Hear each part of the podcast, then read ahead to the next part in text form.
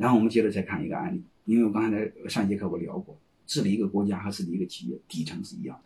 这个国家有六个省，啊，那假设根据那个人口比例，嗯，选出一定的代表议员嘛，啊，如果 A 省人数比较多，选十个，B 省选九个，一共呢，假设我们一百万人选一个议员，啊，一共选了三十一个议员，共三十一票。假设这个国家法律宪法就一句话，任何大事过半通过，半数以上含半数，啊，所以你会发现非常简单。啊即可通过，啊！但是这个游戏规则运行多年之后，三个小省发现有问题。为什么有问题呢？就是不管谁当总统，也不去他那拉选票，而且当上总统呢，也不往他那搞发展。结果那些小省本来又小，结果搞得是越小越穷。后来生气不玩了，想独立造反。哎，这三个小省为什么会这样？为什么会出现这种结果？为什么会这么想？啊，我把它变成数学，帮你分析一下，好吧？你看 A 省。九十票，然后 B 省九票，他们嗯 C 省七票，他们这么分的。这个票数没概念，我把票数折成百分比，就是占总票数的比例。折成百分比数，你就理解为每个省在这个公司当中，就是这个国家的股份，可以这么理解，好吧？这时候你会发现一个现象：A、B、C 三个省，任何俩省加在一起就过半。所以你想过半当总统非常简单，A、B、C 三个省你联合两个。你就过半当总统，你绝对不会闲的蛋疼再联合小省，因为联合不联合不影响结果，你就不用联合的。所以你会发现，这三个大省把权力给瓜分了，剩下三个小省没权利，所以他就很冤，他就很吃亏，因为权力代表利益，你没权利就没有利益，啊，所以他就不愿意。各位，如果不愿意怎么改呢？如果你是这家公司的顾问或这个国家的顾问，怎么改呢？因为你要不不调的话，小省没有权利，不保证不了利益，他不跟你玩了，他独立怎么办？或加入别的国家怎么办？啊，按我们通常的来说，把小省的票数增加点你增加一票两票，你从这个结构上也不管用啊。啊，所以这里边有一个非常聪明的人叫班加夫，他怎么办呢？很很简单，他把 A 省的十票变成了十二票，就这么简单，解决了所有的问题。我从这个模型上给你看，你会发现 A 省的十票变成十二票会出现什么呢？就出现了一个，你看这三个大省的比例啊，你用用票数我给你折成股份比例，你会发现一个现象，就是 A 省加 B 省啊，A、B、C 这三个省加在一起，你明白？A、B、C 三三个省，任何两个省加在一起，它结构出现了变化。以前说是任何两个加在一起都大于二分之一，但是 A 省多了两票之后，你会发现 B 和 C 加在一起过不了二分之一了，因为二十二十七加二十等于四十八。过不了二分之一种啊，他的联合小省，这时候你看小省就有权利了。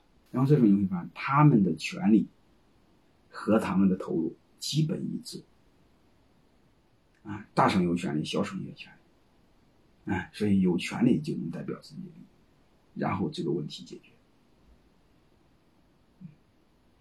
所以这个案例就想给大家一个启发，我们错了怎么调？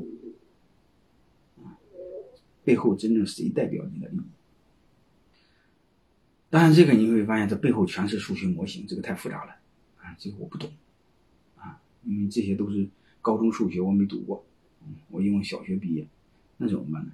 下面我给大家说一个更简单、更简洁的，好吧？这个你一听就能记住。我从这个基本逻辑上帮你分析，分析完之后我给你个答案啊，这个就不需要你们高中毕业啊，你小学毕业就可以。我们假设 A、B、C 三个股东，啊，A 股东最大，B 股东次之，C 股东最小，好吧？三个股东，A 股东会团结谁？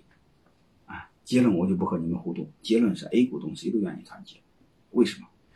如果你家弟兄好几个，你是大哥，你一定记住中国有一句古话叫长兄如父，所以大哥呢，为了家家族的利益，他谁都会团结。所以你看，这个图上我给你画了一个 A 股东又愿意团结 B，又愿意团结 C，但是作为二股东 B 老二，这辈子他最大的目标是什么？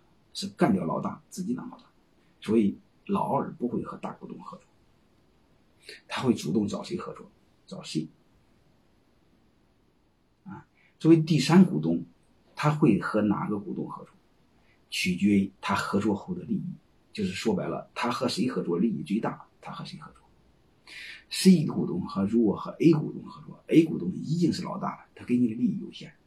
如果你和 B 股东合作，把老大给办了，这时候他俩一块分 B 的东西，是不是得到利益就会更多？所以 C 从利益实际利益上考虑，他会和 B 合作。作为 A 股东，如何不被他俩合作之后干掉呢？其实就一句话：你比他俩大。如果你只要比他俩大，他俩就会发现合作也没有用，他就不合作。人这个动物不就这样吗？就是当反抗也没有用的时候，他不就顺从？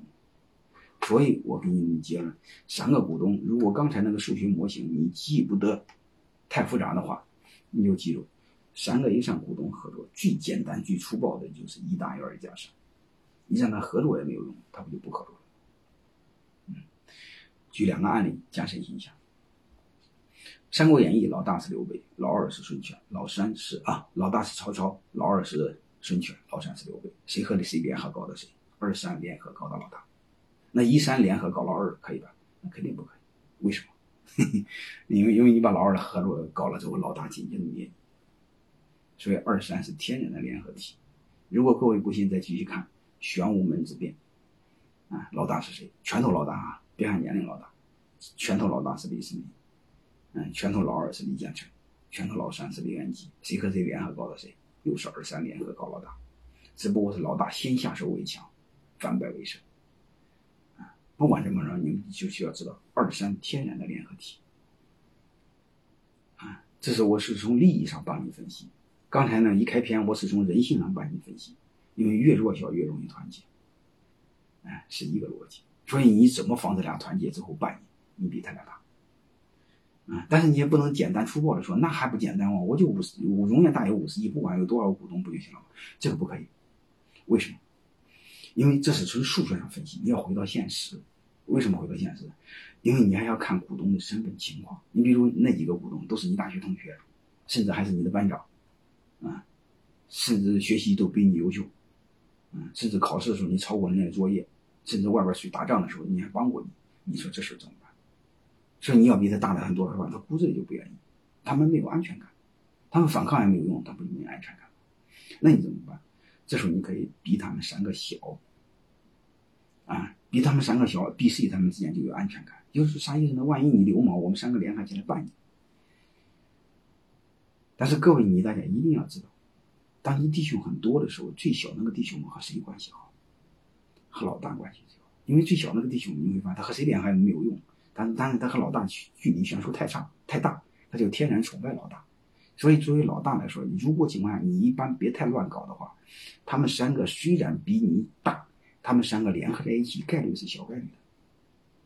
这样的话，你给别人安全，然后你也安全。所以这两个你们都可以用。那你说，万一他们三个联合起来把我给干了怎么办？